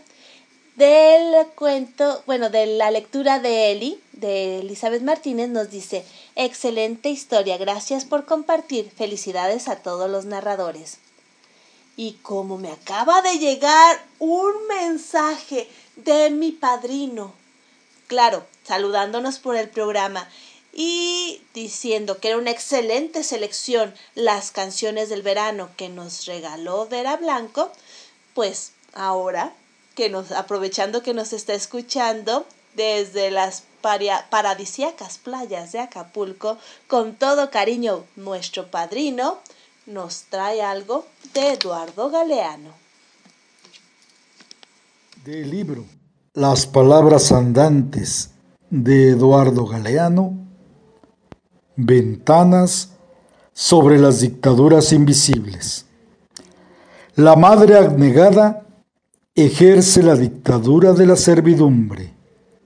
El amigo solícito ejerce la dictadura del favor. La caridad ejerce la dictadura de la deuda. La libertad de mercado te permite aceptar los precios que te imponen. La libertad de opinión te permite escuchar a los que opinan en tu nombre. La libertad de elección te permite elegir la salsa con la que serás comido. Muchísimas gracias, doctor Guillermo Holguín. Cierto, la libertad. Ay, es algo tan peculiar, tan difícil de entender, de aprender y sobre todo de ejercitar. Como he comentado algunas veces con el padre Miguel Ángel Aguilera, quienes ustedes, ustedes conocen bien. La verdad nos hará libres, pero no necesariamente felices. Muchas gracias, doctor Guillermo Holguín, por compartir con nosotros.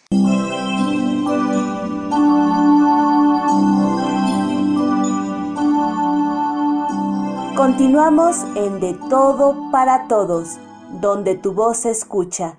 aquí en Radio Alfa Omega, con su anfitriona, Gabriela Ladrón de Guevara.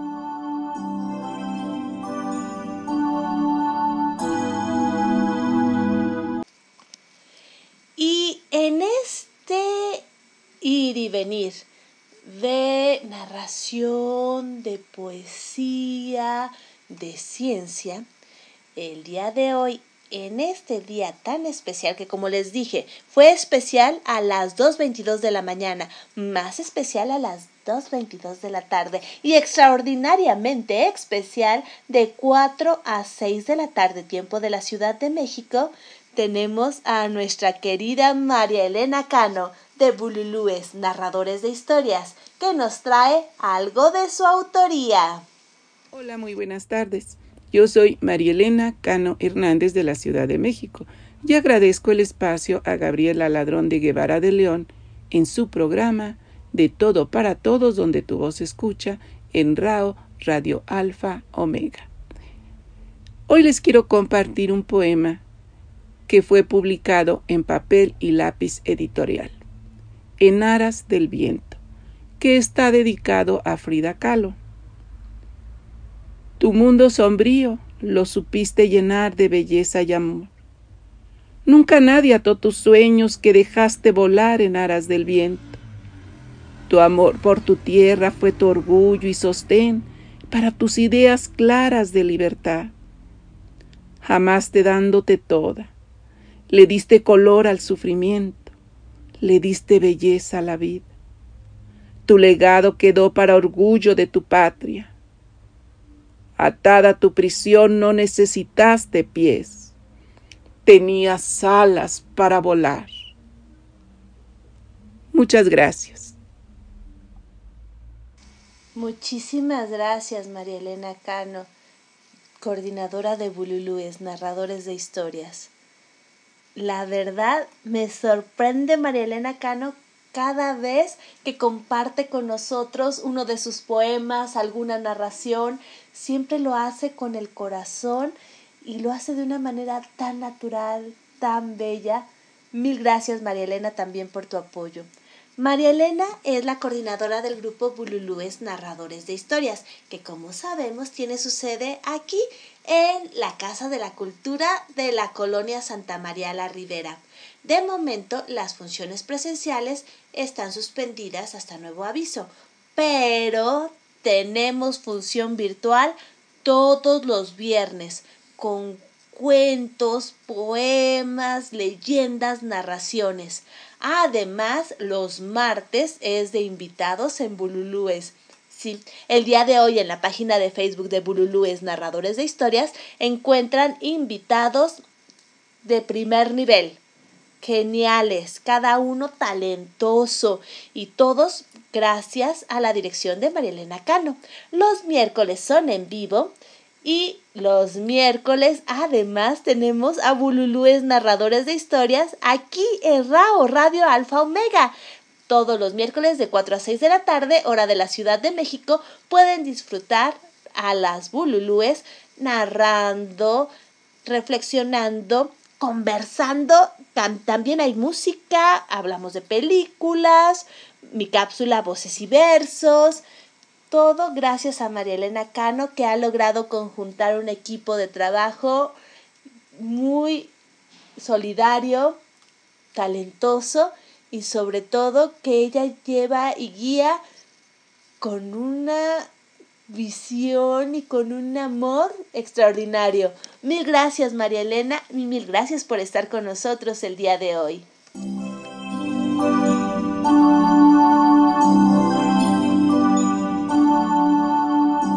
Continuamos en De Todo para Todos, donde tu voz se escucha.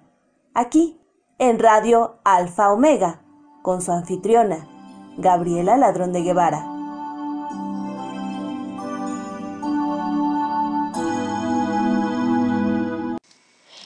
Como de costumbre, no podíamos dejar, de, dejar fuera aquí, en De Todo para Todos, donde tu voz escucha, la sección de voces internacionales. tenemos voces de varias partes del mundo. La primera, muy cercana a nosotros, María Luisa Bimbert, de Fortín de las Flores, Veracruz, México, que nos trae algo de su autoría. Escuchémosla. Hola, buenas noches. Soy María Luisa Bimber Guarneros de Fortín de las Flores, Veracruz. Y mando mi aportación de esta semana dedicado al amor. El amor. La adicción más fuerte que llega y pasa como la sombra de un pez en el estanque. Se diluye en el instante, duele, se escapa, se acaba. Queda un sabor agridulce, apasionado y frío. Se sofoca el fuego, se mitiga el dolor. No hay promesas, solo olvido. Quiere detenerse, retomar lo pasado.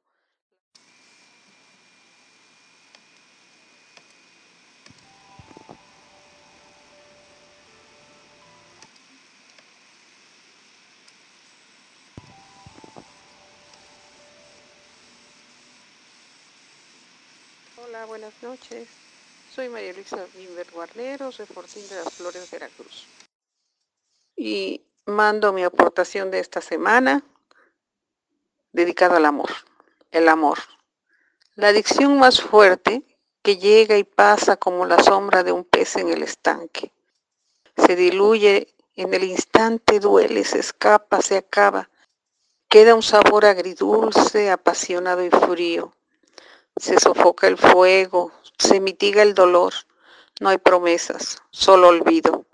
Quiere detenerse, retomar lo pasado. Muchísimas gracias, María Luisa Bimbert, por compartir con nosotros el amor de tu autoría. Muchísimas gracias. Y como estamos con los diversos poetas internacionales de poesía mundial, Laura Barbalace nos acompaña con algo de su autoría. Hola a mi querido programa de Todo para Todos de Gabriela Ladrón de Guevara, que acá en Argentina la estimamos muchísimo. Soy Laura Barbalace, escritora, y quería compartirles mi poema Cicatrices. Espero que lo disfruten.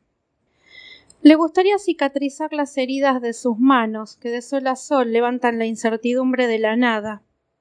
Una nada llena de nadie es imprescindible cuando no aporta al sistema. Los cortes del miedo de quedar afuera y no tener comida para sus hijos en la mesa. Los empujones de quienes toman tu lugar si te corres y no llegas a lo pedido. Certeza sin frutos de que su simiente pase por lo mismo que él. Estirones monetarios del que no llega a fin de mes. Sueños que no se pudieron cumplir por tener que subir al tren del olvido. Y así, abraza a su mujer y se va a dormir temprano, porque al otro día la rueda no va a parar a esperarlo. Muchas gracias. Muchísimas gracias, Laura, y gracias por tus hermosas palabras para mí. Laura Barbalace es poeta, escritora argentina y pueden seguirla en Facebook como Laura Barb y ahí pueden ver su trabajo. Está muy activa publicando en diversas antologías, en diversos compendios y le agradezco muchísimo que tome este tiempo para compartir con nosotros aquí en De Todo para Todos, donde tu voz escucha.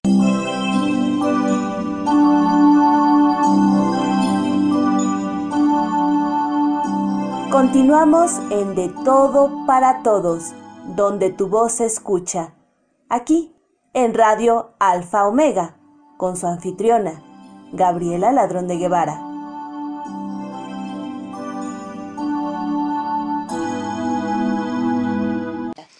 Desde España nos acompaña Juanita Amador, con olores de primavera. Olores de primavera. Mayo me recuerda a madre, abuela, a niña cantando en la escuela, a cánticos de primavera. Mayo, mes de las flores, aquellas rosas bellas, de intenso y puro olor a primavera. Rosas de rosales naturales, de olores impregnados de belleza, de olvidarse la mantilla, de olvidarse la chaqueta, de cantar en la capilla todos a una sola voz, retumbando las paredes, alegrándose el corazón. de belleza sin igual, de pureza e ilusión.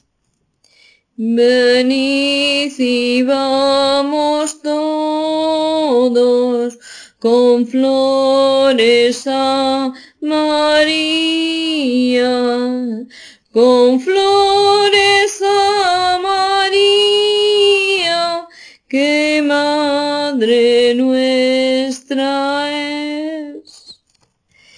Con la inocencia de una niña, recuerdo aquel pasado y siento que se fuera, así casi sin pensarlo. Me acompañaste, rosa temprana, aquellas preciosas rosas que veía al abrir la ventana. Hice mi ramo de novia con ellas. Me acompañaron hasta el altar. Ellas perdieron su vida, yo, mi virginidad. Las risas y alegrías de aquel día se convierten en tristeza al despertar al darme cuenta que mi vida cambió. Ya nada, nada sería igual. Oda a la Virgen en primavera, ordago a la inocencia, tiempo habrá para perderla.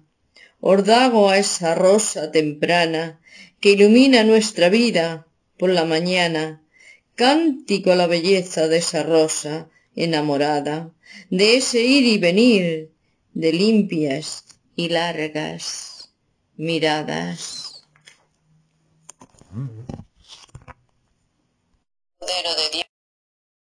Muchísimas gracias, Juanita. Gracias por compartir con nosotros olores de primavera, que sin duda nos transporta a esas imágenes que nos has, que nos has compartido. Gracias. Y también en esta sección de internacionales tenemos a Omaira Bastidas de prosa, música y poesía que nos trae algo de García Lorca.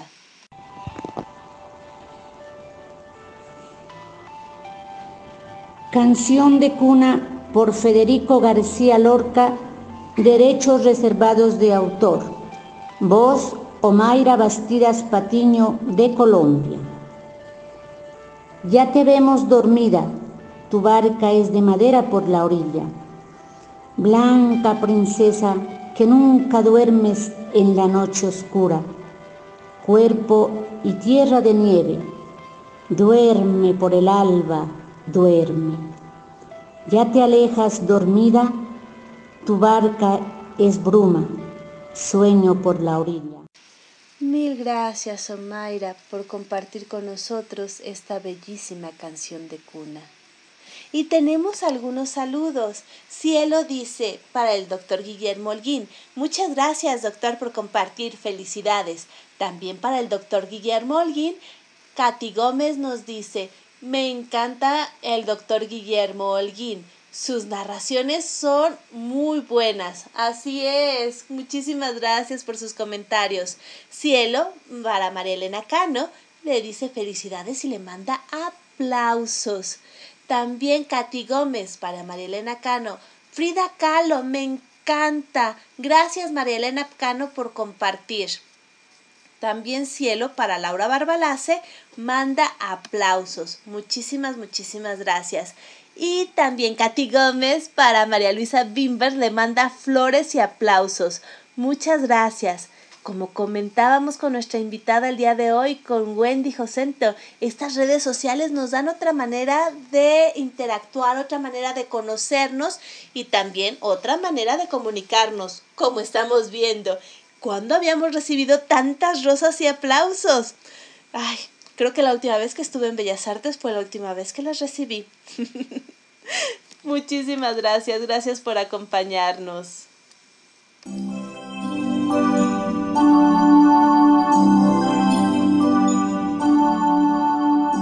Continuamos en De Todo para Todos, donde tu voz se escucha. Aquí, en Radio Alfa Omega, con su anfitriona, Gabriela Ladrón de Guevara.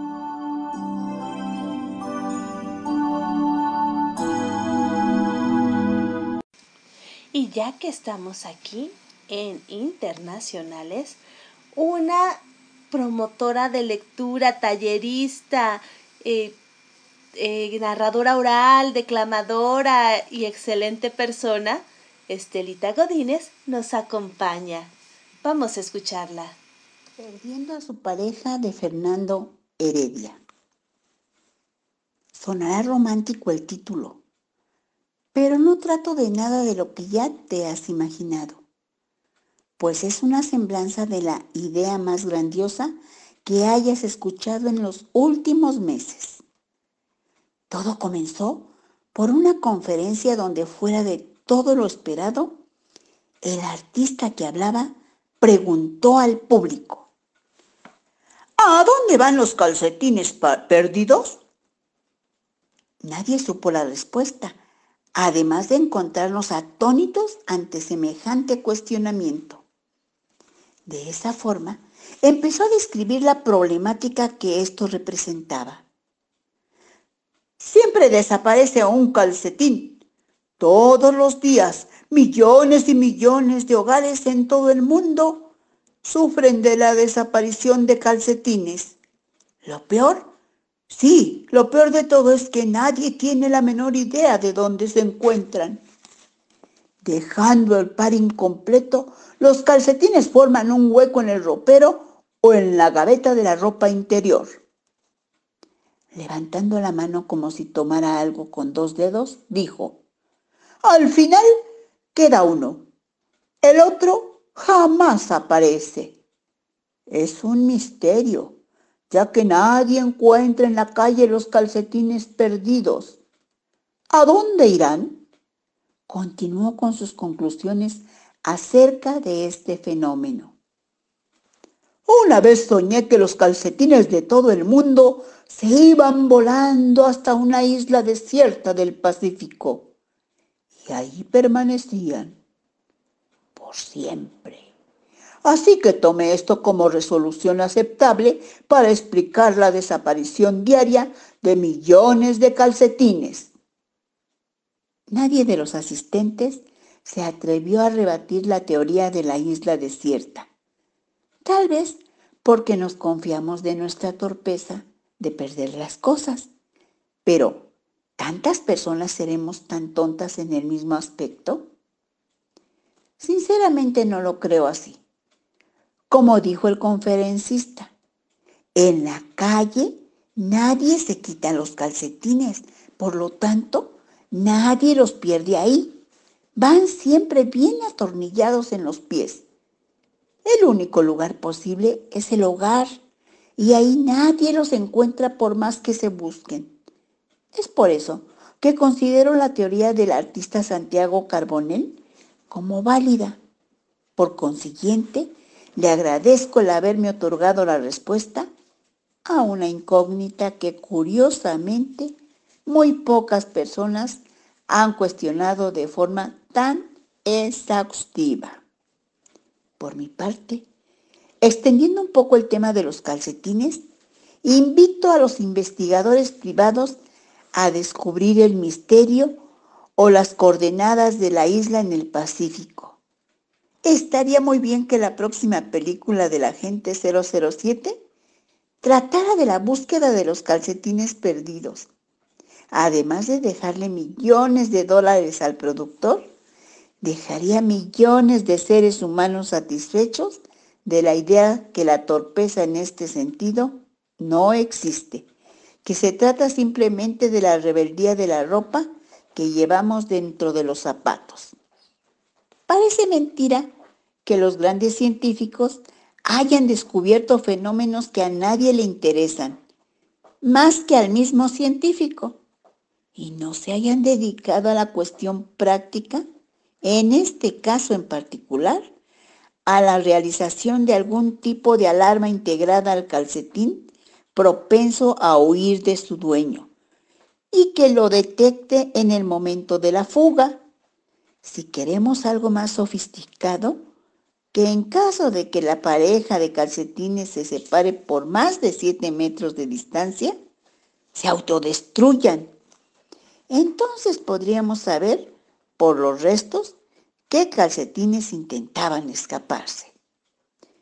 Como sé que los científicos estarán muy poco interesados en mi propuesta de solución, a este problema, lo mejor es pedirle a Santa Claus que en vez de dulces en los calcetines navideños, nos devuelva los que se han perdido. De esta manera, en lugar de tener picaduras en los dientes por tantos caramelos, tendríamos de nuevo en casa la felicidad de encontrar aquella pareja tan deseada. Esto último, aunque no nos revelará la pista de la isla desconocida, por lo menos es una solución eficaz, pero también sería una sola oportunidad al año. En fin, si llegaran a descubrir el misterio de la isla que alberga a tantos calcetines de personas de todas las edades y de todos los tiempos, sería interesante que nos los dieran a conocer. Muchísimas Estela gracias, Estelita. De la ciudad. Sin duda, ese misterio, ¿dónde van los calcetines? ¿Por qué se pierden los calcetines? ¿Qué pasa con los calcetines? Es algo que nos inquieta a todos, sobre todo cuando entran dos a la lavadora y solamente, solamente sale uno.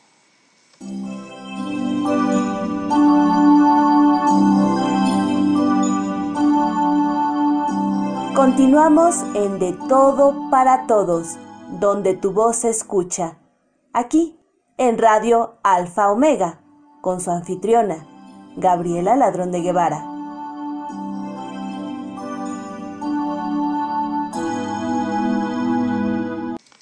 Hemos llegado al final de esta emisión. Ha sido un programa lleno de color literario y también de ciencia. Agradecemos muchísimo a Wendy Josento, voluntaria y divulgadora de la ciencia, la hermosa entrevista que nos dio. Recuerden seguirla en Ciencia y Bolis. También escuchamos a Miriam Cuellar, mi Gogó, con su cápsula en menos de cinco minutos. Las palabras de mujer de María Virginia de León y a Walus Rubalcaba con recuerdos. Me da mucho gusto que también escuchamos a nuestra querida doctora Fiona, que pronto estará de regreso con sus cápsulas de la risa. Además, compartimos la poesía, narraciones y hermosas voces de María Elena Cano de Bululúes, narradores de historias, a nuestros padrinos Elizabeth Martínez y Guillermo Holguín. Entre los poetas internacionales nos acompañaron María Luisa Bimbert, Laura Barbalace, Juanita Amador, Omaira Bastidas y Estelita Godínez. Muchas, muchas gracias por acompañarnos. La música fue, la mayoría de ella, sugerencia de Vera Blanco con su ventana al rock. Música de fiesta, canciones de verano.